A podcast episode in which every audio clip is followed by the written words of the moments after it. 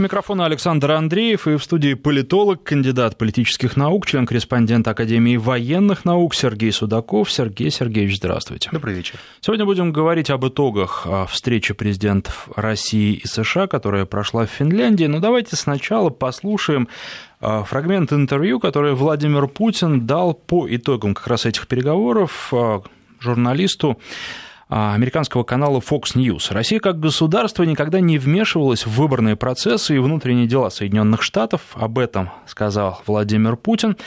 Российский лидер также призвал прекратить манипуляции общественным мнением в США. Путин подчеркнул, что внутриполитическая борьба в Соединенных Штатах не должна отражаться на развитии российско-американских отношений. Россия, по словам главы государства, хочет развивать связи с США в сфере безопасности, стратегической стабильности и экономики.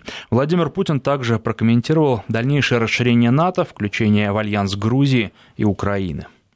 Ситуация в НАТО складывается следующим образом. Я прекрасно знаю, как работают механизмы принятия решений. Конечно, там консенсусом все принимается, но до, э, до принятия консенсусных решений на площадке организации Североатлантического договора с членами, отдельными членами э, НАТО, можно ведь работать на двусторонней основе. Что и было сделано с Польшей, что и было сделано с Румынией где размещаются сейчас а, элементы стратегической противоракетной обороны США. Для нас это представляет прямую угрозу, угрозу нашей безопасности. Поэтому продвижение инфраструктуры НАТО к нашим границам э, представляет, будет представлять для нас угрозу. И мы будем относиться, конечно, э, конечно крайне отрицательно. Ну и что любопытно, Дональд Трамп после переговоров сравнил встречу с Путиным с саммитом НАТО и сказал, что встреча с Путиным, в общем-то, получше прошла, чем саммит НАТО, интереснее и более содержательно. Вот а, что любопытно, шквал негодования в западной прессе по поводу этой встречи, по поводу поведения Трампа, наверное, был предсказуем. Но сам Трамп уже относится к этому негодованию немножко по-другому. И создается такое ощущение, что он начинает троллить своих противников и начинает а, пользоваться этим, потому что, во-первых, а, такое противостояние, оно поднимает его авторитет в рядах республиканцев, что ему, безусловно, нужно. И и, а, во-вторых, ведь, наверное, те американские избиратели, которые следят за международной повесткой, они, в общем, начинают уставать, и любая новость, как мы знаем, она имеет срок своей жизни, вот они начинают уставать от постоянных и однообразных претензий демократов а, к нынешнему действующему американскому президенту. Вы знаете, вот принципиальный вопрос. А когда вот э, нам объясняют, что у нас есть угрозы страновые, у нас есть конкуренты страновые, у нас есть, безусловно, враги, это международный терроризм, но нас никогда не воспитывают, чтобы мы ненавидели какой-либо народ. Вот в последнее время американские СМИ сделали все для того, чтобы появилась определенная ненависть к россиянам как таковым. Ведь такого же не было. Смотрите, вот когда мы говорим, что мы конкуренты с американцами, мы прежде всего понимаем так называемую американскую элиту. Это тот establishment, против которого выступал Трамп, и который, как мы понимаем, является олицетворением мирового, мирового зла, мирового правительства и так далее. То есть, по большому счету, это есть элементы системы, но не сама та система. То есть, грубо говоря, на personal уровне, на персональном уровне какой-то ненависти не существует. И Дональд Трамп разыгрывает очень важную карту. Карту, которая прежде всего говорит о том, что вот эта вот русофобия, она достигла своего апогея. Но когда она достигает что-то своего апогея, то идет откат. И вот сейчас уже наступил тот откат, когда все понимают, что русские настолько страшные, русские идут, русские завтра всех завоюют, это страна насилия, страна убийств, это страна просто э, мордор настоящий во всех его проявлениях. Но тем не менее, огромное количество американцев приезжает на чемпионат мира по футболу. Огромное количество американцев э, делают очень хорошие посты. И во многом говорят, ребят, слушайте, а русские не такие страшные, а Москва достаточно хороший город, так же, как они восхищаются остальными городами нашими, где проходил чемпионат мира. То есть постепенно меняется мнение. Потом приезжает группа сенаторов сюда. Группа сенаторов, которая говорит, самое главное, чтобы вы не вмешивались в наши выборы, которые пойдут в ноябре. При этом э, общение с сенаторами строится достаточно добродушно. Они видят, что конструктивный диалог, он возможен на всех уровнях, в том числе на депутатском уровне, на парламентском уровне. Это очень правильно. И, наконец-таки, Трамп э, встречается с Владимиром Владимировичем Путиным. Хорошая беседа, содержательная беседа, у которой есть свои результаты. И результаты это прежде всего так называемая разрядка в мире. Потому что очень многие люди говорили, а зачем Трамп встречается с Путиным, а что это даст? Зачем Трамп встречается с Ким Чен Ыном? Посмотрите, давайте последовательно. Встреч с Ким Чен Ыном достаточно много. А мир а, снял одну из больших угроз ядерной угрозы, ядерной войны, ядерного конфликта, который так или иначе затронул бы целый регион. Он затронул бы и Китай, и Южную Корею, и Японию, пострадал бы очень много людей впервые а, произошел процесс а, постепенного смягчения. Нет, не санкций, а смягчения самой атмосферы войны. Когда северные корейцы разрешили а, провести абсолютно вот не на конкурсной основе встречу семей. Это тоже неплохо было сделано. И мы видим, что сейчас, когда весь мир ждал, что же произойдет дальше между Россией и Америкой, вдруг вспыхнет Третья мировая война, которую все так не хотят, оказывается, что можно найти определенные точки корреляции, как в военной сфере – в бизнес-сфере, также в сфере сотрудничества спецслужб. Все потихонечку выстраивается. Создаются определенные рычаги, а, следом за которым, возможно, последует государственный визит. И вот тут демократы просто взрываются все. И они говорят, что Трамп – это исчадье ада. Он просто э, человек, который изменил национальным интересам. Это человек, который надо посадить в тюрьму. А самый лучший способ борьбы с Трампом – это, конечно же, импичмент. При этом демократы, словно они выучили а, какие-то тексты по одному сценарию, они говорят абсолютно все в один голос. Демократические СМИ пишут о том, что Трамп слабак, что Трамп находится полностью под пятой Путина, и пресс-конференция – это просто а, жалкое позорище. При этом республиканцы, кто-то высказывается достаточно жестко, кто-то нет, но тем не менее большинство из них одобрительно относятся к тому, что делает Трамп. Потому что если вы посмотрите, практически все пункты обещаний, которые он давал предвыборных, шаг за шагом он выполняет. Экономика растет, очень хорошо. Некая совокупность тех действий, которые предпринимает Трамп, как выход из Парижского соглашения по экологии, что повлияло за собой возможность Трампа возобновить шельфовые программы по добыче нефти, создание новых рабочих мест за счет протекционистской политики и защиты своих производителей, а самое главное – снижение налогов. По большому счету он снизил налог а, на коммерческие предприятия, например, на 20%. И это позволяет сейчас многим иностранным корпорациям переносить свое производство. Да, оно будет дороже, потому что рабочая сила в Штатах стоит гораздо дороже, чем в Венесуэле или в Вьетнаме или в Лаосе или в Камбодже. Но, тем не менее, процесс запустился. Уровень жизни начинает расти потихоньку. И вот тот ржавый поезд, который голосовал за Трампа, он прекрасно понимает, Трамп не президент, которого избрали россияне. Трамп наш президент, потому что он бьется за нас. И если он обещал, что он что-то сделает, он это делает. Он говорил о том, что он разобьет программу Обама Кэр. Он ее уничтожает системно и вводит новую систему, которая будет более интересна для самых незащищенных слоев, чтобы они могли купить эту страховку. Он сказал, что он вышвырнет всех нелегальных иммигрантов. Он очень жесток был в своих высказываниях.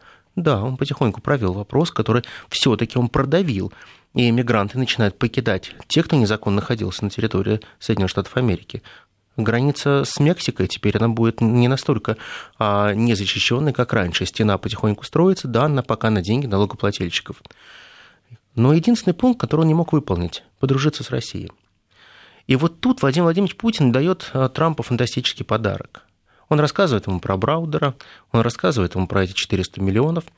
Он задается простым же вопросом, а где, в общем-то, те сервера, которые были украдены – много раз уже об этом говорили, но посмотрите, насколько это позволяет Трампу сейчас выстраивать иной диалог со своими спецслужбами. Ведь понимаете, в чем дело? Соединенные Штаты Америки всегда строились на мощных спецслужбах. И практически все президенты, так или иначе, они были либо в лояльности э, с спецслужбами, либо в войне. Ведь прекрасно помним, что тот же Рейган, когда пришел к власти, да, величайший президент, человек, который сделал очень много для своей страны, человек, который до этого был 8 лет губернатором, достаточно успешным губернатором, потому что в его губернаторство было и бунты определенные, которые поднимали у него шахтеры, и всякие вещи, которые надо было ему подавлять, принимать жесткие решения, покушения, которые он перенес. Но тем не менее, у него всегда был блестящий диалог со спецслужбами. Но у Трампа этого нет. Представьте, что Трамп приходит в вражеский лагерь, где ему нужно просто перевербовать абсолютно всех. Но всех в один день вы уволить не можете.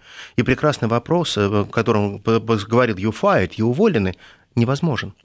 он шаг за шагом начинает менять систему. Многие говорят о том, что система его проглотит и сожрет, потому что он поссорился с средствами массовой информации, он поссорился со спецслужбами. Но посмотрите, а Пентагон присягнул Трампу, военно-морские ведомства присягнули Трампу. А ЦРУ все-таки он перемолол. Постепенно он поставил своего человека во главе ЦРУ. АНБ пока не смог перемолоть. ФБР он уволил Коми, и начались такие же чистки. Министерство юстиции находится его человек, а я напомню, что ФБР находится в подчинении Министерства юстиции. То есть постепенно, шаг за шагом, Трамп очень сильно усиливает свои позиции, а рейтинг э, его доверия, одобрения его действий достигает рекордных 45%. Очень высокий. Не было никогда такого рейтинга. Он все время, помните, где-то в пределах там, от 32 до 37% был рейтинг. Сейчас мы видим, что Трамп находит одобрение своих действий. Очень разных американцев, даже те, которые разочаровались с ним в первые а, месяцы его правления. Говорили, что он шут, говорили, что он человек не слова, что он постоянно всех путает. на самом деле, посмотрите, ведь Трамп, он за счет своей вот этой игры дал слово, взял слово, постоянная игра, он запутывает очень многих и не позволяет проследить полноценно, а как он будет действовать. То есть, по большому счету, мы не знаем его алгоритма. Мы не можем просчитать, как теория игр устроена в голове Трампа. Но, с другой стороны, можно судить по делам, и это гораздо проще. И вот э, что касается последних переговоров, он говорил перед тем, как был избран во время президентской кампании, что мы будем налаживать отношения с Россией. Он последовательно это делает, несмотря на те сложности, которые были, и встреча состоялась. Мы это сейчас можем констатировать, это факт. Это факт, и при этом встреча прошла в достаточно такой вот, как американцы говорят, cordial атмосфере, такой добродушной атмосфере. А, мы видели, как э, Трамп изначально нервничал в начале этой э, встречи, потому что Владимир Владимирович, э, он чувствовал себя гораздо более комфортно. Он чувствовал себя все-таки, ну, не то, что у него опыт больше гораздо, и он понимал, о чем пойдет разговор, как можно поговорить.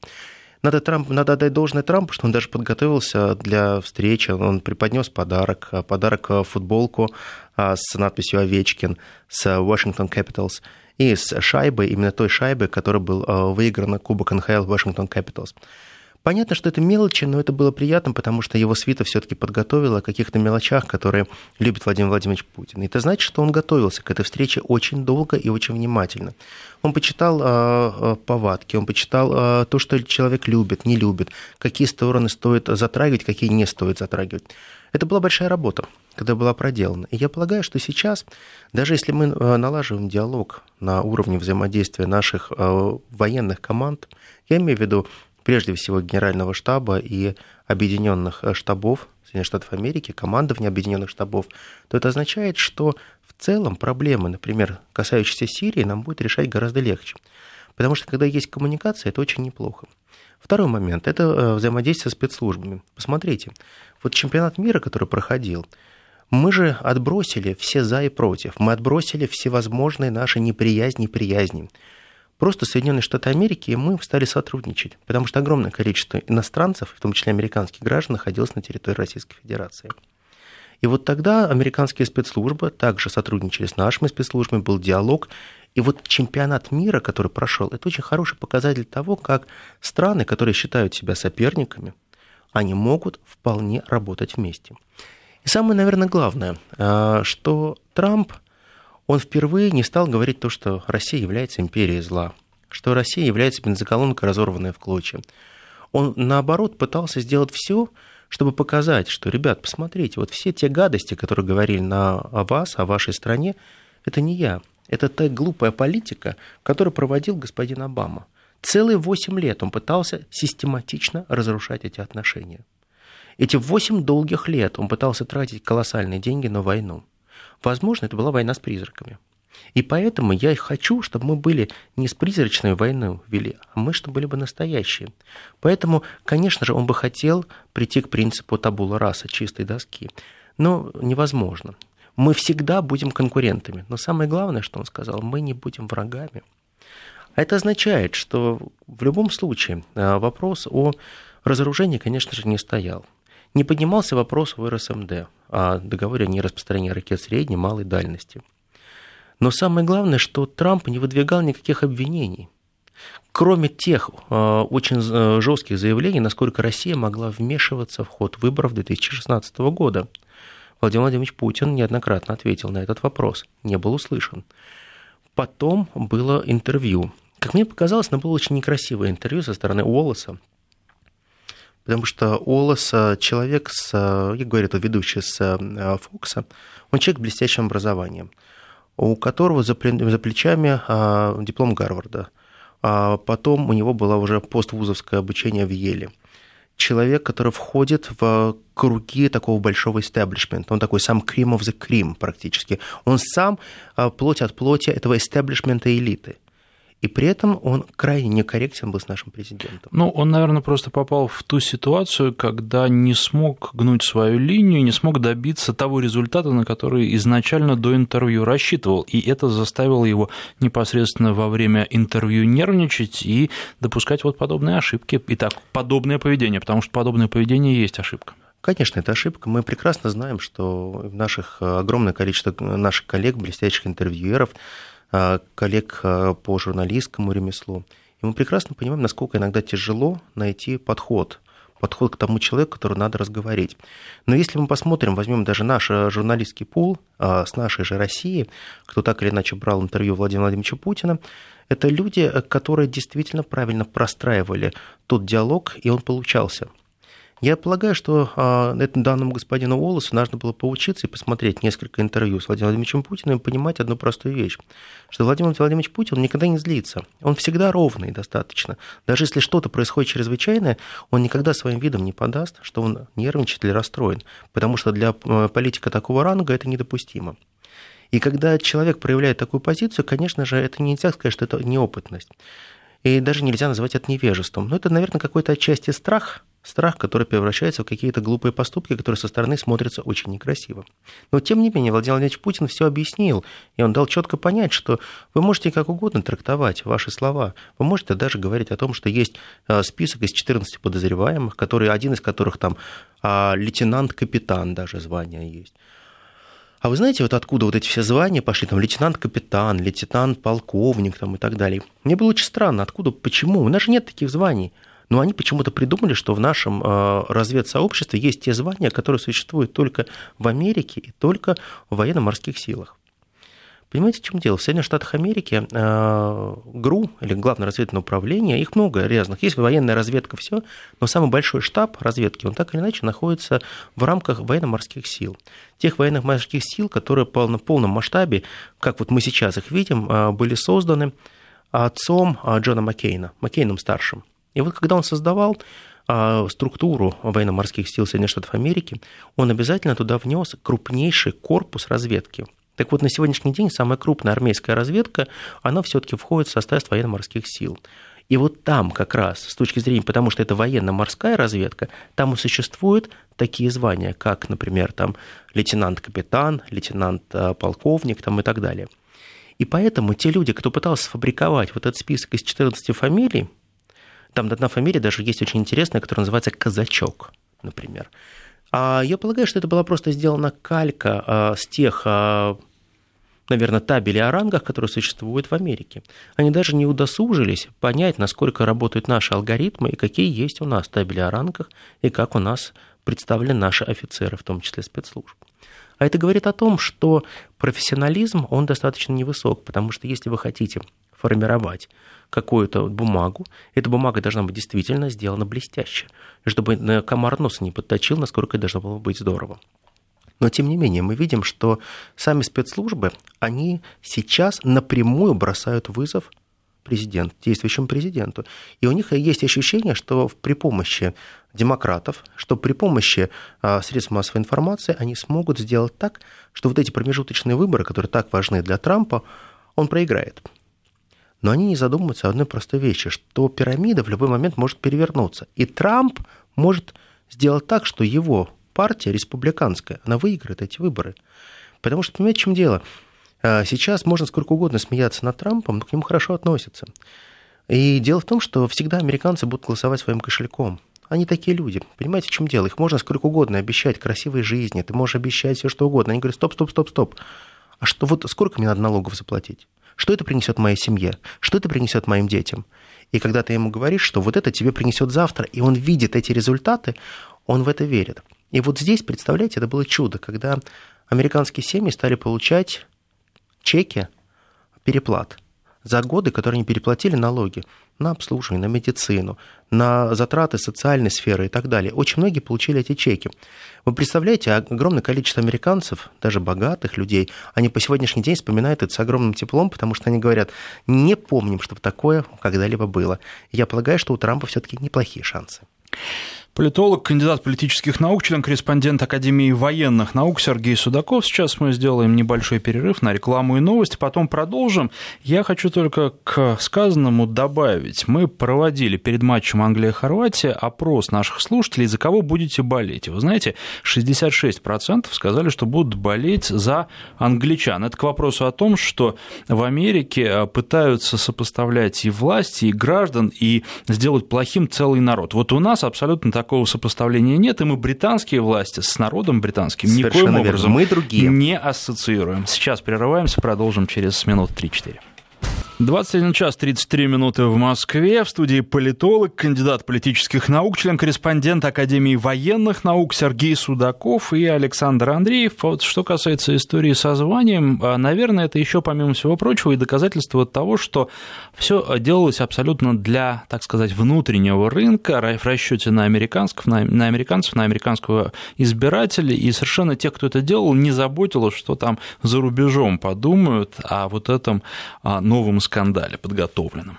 Совершенно верно. Дело в том, что если бы они хотели это сделать для нас, документ, они бы сделали его по-другому. Им очень важно было бы быстрее показать результат, э, и этот результат очень нужен был как раз к той встрече, которая прошла в Хельсинки. Дело в том, что абсолютно никому не было интересно, как пройдут переговоры. Потому что результат все знали заранее. Трамп виновен – в любом случае, потому что он встречается с человеком, который не рукопожат в Америке, человек, который является владельцем Мордора, и как вообще с ним можно встречаться? Вот вообще. Это означает, что в любом случае Трамп будет переигран, в любом случае он пойдет на уступки, и для того, чтобы показать, что посмотрите, с кем встречается Трамп, тут же выдают этот список. И Миллер прекрасно понимает, что выдавая этот список, он действительно подставляет своего президента, и очень сильно – Средства массовой информации начинают говорить, посмотрите, Трамп проехал к своему хозяину присягнуть на верность. А, наверное, разговор тет-а-тет шел у них на русском языке, потому что, скорее всего, он э, имеет очень большие, в том числе и русские корни из тех немцев, которые были заброшены давным-давно в Германию. Много шуток было по этому поводу, но, тем не менее, общественное сознание во многом, все те, кто недолюбливают Трампа, они это проглотили – заглотили эту зажив, наживку и начали говорить как раз именно в таком контексте, что а, Трамп а, видит очевидные вещи, он понимает эти очевидные вещи, но тем не менее почему-то делает вид, что этого не существует. Но вот тут возникает один простой вопрос. Все-таки Трамп, а, я полагаю, он пришел на два срока. И сейчас у него идет так называемый процесс разминки – очень хороший, успешный процесс разминки, и дальше для того, чтобы мы до конца все это реализовывать, ему нужен полновесный, полноценный Конгресс и Сенат, где бы республиканцы имели большинство. Потому что с такой опорой он может сделать очень многое. Но опять же, что касается блока НАТО, например. Ведь мы прекрасно понимаем, что к границам России приходят достаточно серьезные силы. И концепция так называемой конвенциональной войны, не без участия ядерных ударов, она у Америки, в американской внешнеполитической доктрине никуда не уходит. Они прекрасно понимают, что зачем нужно им подвигать постоянно границы НАТО к берегам или границам Российской Федерации? Только для одного, чтобы можно было нанести классический удар, как они полагают, для вывода из строя инфраструктуры Российской Федерации при помощи конвенционального оружия, которое не все сможет быть перехватить систему ПВО России. То есть при супермассовом залпе а, мы что-то перехватим, что-то нет, и вот тогда можно будет э, так называемо разыграть, э, наверное, белградский сценарий. Дело в том, что по сегодняшний день огромное количество генералов искренне верят в Америке, что конвенциональный удар или удар обычным вооружением, обычными ракетами по России – это гарантия отсутствия ядерной войны. Они полагают, что очень быстро и оперативно можно обеззубить и обезглавить Россию и э, сделать так, чтобы весь ее ядерный потенциал был просто выведен из строя. Но на самом деле это же абсурд. И абсурд это был разбит э, ровно тогда, когда 1 марта этого года Владимир Владимирович Путин представил новый тип вооружения. Американцы очень хотят создать сейчас гипероружие на гиперзвуке, потому что гиперзвуковые ракеты, они позволят как раз действительно снимать очень многие цели. долетать быстрее и быть более эффективными. Но, тем не менее, Соединенные Штаты Америки тратят колоссальные деньги на модернизацию своей ядерной программы и программы ядерного оружия. Вводятся, вводятся э, бомбы 12 поколения, П-12, которые являются более тяжелыми, более мощными и так далее. Но хотя возникает вопрос, и вы тратите такие колоссальные деньги, чтобы модернизировать бомбы авиационные, а вот представьте, чтобы доставить авиационную бомбу, должен самолет сначала перелететь границу другого государства. Зенитные комплексы, комплексы ПВО его не должны не сбить, а после этого он спокойненько сбросит бомбу на парашютике, которая долго будет лететь, в то время, когда самолетик будет улетать дальше. Но это же абсурд. Вы же прекрасно это понимаете. Зачем вы тратите в это деньги? Не работает система так. И самолет собьют, и вашу бомбу собьют. Все это решается. Это, скорее всего, ну, если бы, конечно, прошу простить за э, сравнение с Сомали, Сомали, но если бы бились с Сомали, наверное, бы это сработало. Но для каких-то пугалок и страшилок для России это не работает. Поэтому есть другая проблема. Огромный бюджет НАТО, он так или иначе формируется за счет компании Соединенных Штатов Америки. Дело в том, что Соединенные Штаты Америки, конечно же, платят колоссальные деньги в бюджет, это порядка 700 миллиардов они платят бюджет НАТО. Но а, что закупает НАТО? НАТО закупает а, практически все то оружие, обмундирование, все, что делают американские компании. Чем больше бюджет НАТО, тем больше американцы зарабатывают. То есть, по большому счету, они не тратят деньги на НАТО, они просто дают работу своим корпорациям, своим а, лоббистам, которые так или иначе лоббируют те или иные контракты. Ведь посмотрите, Европа, она бы давно создала свою какую-то систему лечить безопасности. Но не получается. Почему? Потому что не существует того количества военной техники, которую производит Америка, это производит Европа, чтобы скомплектовать свои полноценные части. Все равно надо покупать что-то либо у Америки, либо у Израиля. Других вариантов нет, потому что единственный вариант, наверное, можно э, рассмотреть, но он пока не подходит. Это купить что-нибудь российское более качественное, более дешевое, но пока Европа к этому не готова. Они полагают, что более дорогое американское – это более надежное. Хотя сейчас мы видим, что Европа, она названа стратегическим не партнером уже Соединенных Штатов Америки, а конкурентом. Жесткая конкуренция существует со странами Европы. А вопрос, который очень много раз ставился на разных переговорах и был сейчас озвучен. Иран. А что же делать с Ираном, по большому счету? Владимир Владимирович Путин четко сказал, что есть э, ядерная э, сделка, мы ее придерживаемся, и он своем, прямо я могу процитировать дословно, он сказал, что Иран сейчас является самой проверяемой, самой прозрачной страной, которая открыта для всех наблюдателей, которые могут проверить и, и посмотреть, что не существует разработок, связанных с формированием ядерного оружия. Нет обогащения урана, нет центрифуг. То есть, по большому счету, Иран ушел с пути получения ядерного оружия. В то же самое время сегодня принимается а, закон, согласно которому никаких послаблений фирмам, которые работают европейским с Ираном, не будет, а против них будут приниматься санкции.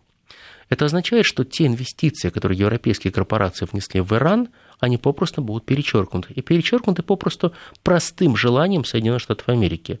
А виноваты тем, что хочется мне кушать, это называется. И каждый раз, нанося удар за ударом по Европе, Соединенные Штаты Америки прекрасно понимают, что их задача сейчас диверсифицировать центры власти. Именно поэтому, когда происходила встреча, Трамп э, сразу же сказал, что кроме всех тех тем, которые мы обсудим, и оружие, и проблемы большой геополитики, и мы обязательно коснемся э, разговора о нашем большом друге из Китая, господине Си. Сейчас Соединенные Штаты Америки находятся в той ситуации, когда они развязали торговую войну как с Европейским Союзом, так и с Китаем. Конечно же, из э, Канады, где существуют свои проблемы. И вопрос, насколько будет эффективно работать нафта, также ставится. Получается так, что Трамп сейчас ведет большую геополитическую войну. Но в этой большой геополитической войне, увы, никто не выиграет. Победителей не будет. И не будет победителя ровно до тех пор, пока не будет некого балансира этой системы. А вот балансиром этой системы, исходящей из трех центров силы, это из Китая, России, без России и Америки невозможно сбалансированный мир. Именно поэтому сейчас Трампу очень важно договориться, в том числе по формированию некой площадки, где было бы установлены четкие правила игры на нефтяном и газовом рынке. Владимир Владимирович Путин во время встречи сказал очень правильные вещи. Ведь э, любые мировые державы, которые так или иначе играют на рынке углеводородов, они обязаны договариваться друг с другом. И если они не будут договариваться, то в какой-то момент добыча углеводородов и продажа будет невыгодна.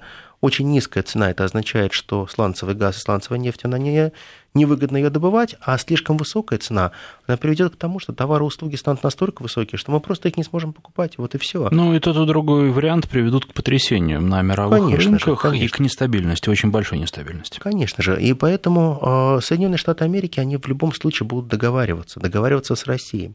Понимаете, в чем дело? У нас очень много площадок для договоренности, не только энергетические рынки. Это не только вопрос Ирана и иранской сделки, например. Это вопрос того же Китая. Э, Америка бы очень хотела, чтобы мы перестали дружить с Китаем, чтобы у нас охладили отношения, чтобы Китай не чувствовал какую-либо поддержку со стороны России. Наверное, это был бы идеальный план, но такой идеальный план не всегда работает. А России, конечно же, это не нужно. Но если мы посмотрим, за последнее время товарооборот между Америкой и Россией, он вырастает. Он потихонечку наращивается. Да, у нас нет таких масштабов, которые у нас были с Европейским Союзом. Речь не идет о каких-то сотнях миллиардов. Нет, конечно же, мы где-то примерно чуть более там, 20 миллиардов толчемся, плюс-минус, у нас там увеличиваются эти объемы, но тем не менее. На Петербургском экономическом форуме более 500 человек приехали а, из американского бизнеса. Это крупные американские корпорации, которые при всех условиях гонения, санкций и так далее, они хотели найти ту возможность, как они могли бы совместно с Россией зарабатывать. Владимир Владимирович Путин предложил очень простую вещь. А давайте, говорит, на высоком уровне создадим комиссии по бизнесу. Вы можете сколько угодно говорить о санкциях, о законе Магнитского, о чем угодно, но э, вы бизнесмен – вы прекрасно понимаете, что вы хотите зарабатывать. И вы хотите сделать свой бизнес более прозрачным, более чистым и более понятным с Россией. Вы можете это сделать. И вот мне кажется, что Владимир Владимирович Путин, кроме того, что он дал карт-бланш для разборки с американскими спецслужбами, когда он рассказал про дело Браудера, и сказал, что мы готовы поделиться всей информацией, и сегодня Следственный комитет уже заявил о том, что, ребят, пожалуйста, переводите всю эту информацию и боритесь. Но это и другой вариант – Владимир Владимирович Путин предложил площадку для нормализации больших отношений. Сейчас прервемся на две минуты на рассказ о погоде, потом продолжим. 21 час 48 минут в Москве. Напоминаю, что в студии политолог, кандидат политических наук, член-корреспондент Академии военных наук Сергей Судаков. И пока мы с вами говорили, подоспели новые заявления Дональда Трампа, на этот раз сделанные в интервью агентству Bloomberg. И вот а, три существенных пункта. Президент США назвал свой визит в Хельсинки, где он встречался с президентом России Владимиром Путиным, самым успешным. При этом он добавил, что взаимодействие с Путиным лучше, чем вражда. Это первое. Второе. Трамп заявляет, что санкции США против России сохранятся. И третье. Трамп сказал, что все же доверяет выводам американских спецслужб о российском вмешательстве на выборах. Ну, тут, наверное, помимо всего прочего, и Владимир Владимирович во время а, пресс-конференции совместной достаточно четко а, сказал и обозначил то, что о доверии речи не идет, а все э, будет решаться делами, и судить будем по делам. Наверное, здесь тоже к Трампу надо так относиться. Он э, очень много делает разнообразных заявлений, но нужно смотреть а, не то, не на то, что он говорит, а э, на то, что он реально делает. И вот э, что касается нормализации отношений с Россией, все-таки пока все идет в том направлении, которое он обозначил еще до выборов. Хотя идет сложно, и, в общем, э, с нашей точки зрения, можно было бы все гораздо быстрее делать и проще. Вот как можно а, а, по поводу этих трех пунктов, да, что да, можно сказать? Давайте прям по пунктам пройдемся. Вот смотрите, все, что касается санкций, которые будут отменены или не отменены. Во-первых, Трамп не может никакие санкции отменить. Ну а... да, не Трамп решает в данном случае. Да, поэтому... совершенно верно. Дело в том, что по закону от 2 августа 2017 года а, это решение должен принимать Конгресс. Потому что уже стал закон санкции. Если это можно было бы те санкции, которые вводил бы сам президент, было бы просто. Мы даже не обсуждали санкции.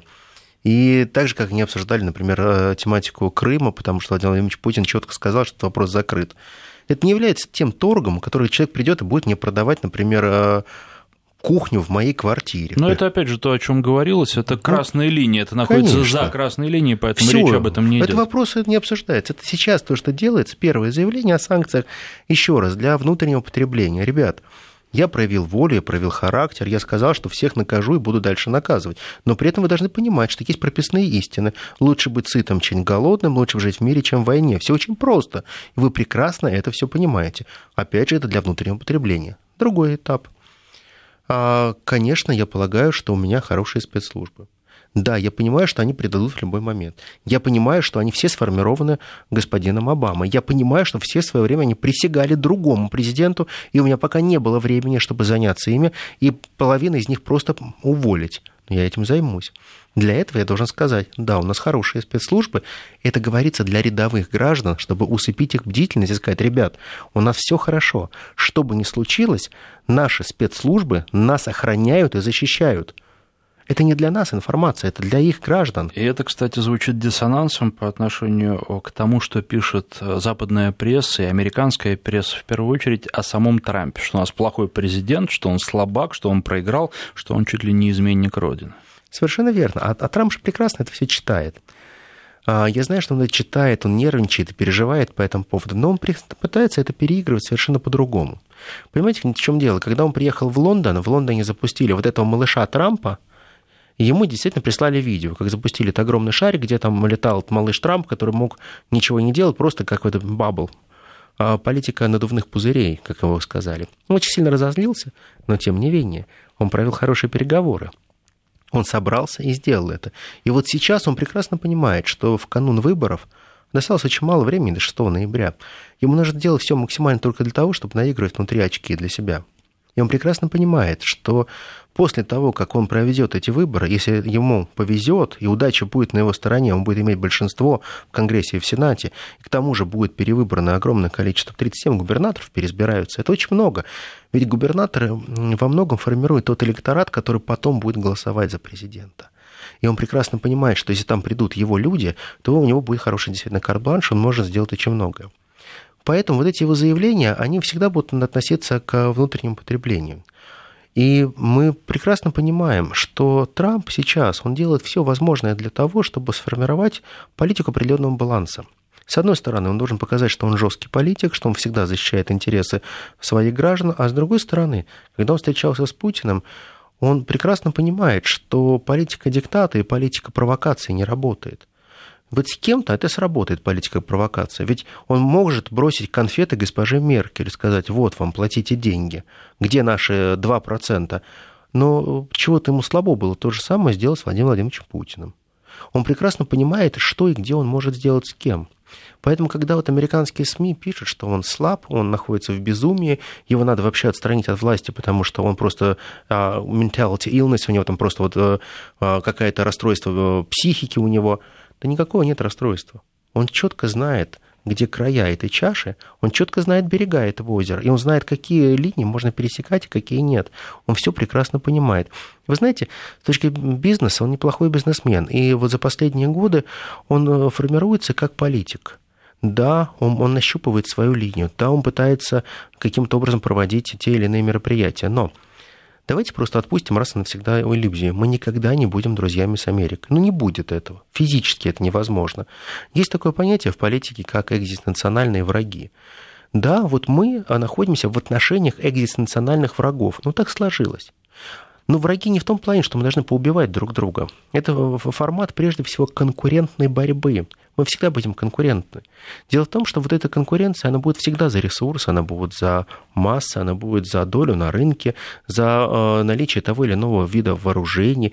То есть мы никогда не сможем просто быть теми друзьями, которые скажут, а давайте жить в мире и согласии, потому что у нас э, строятся отношения исторически иначе.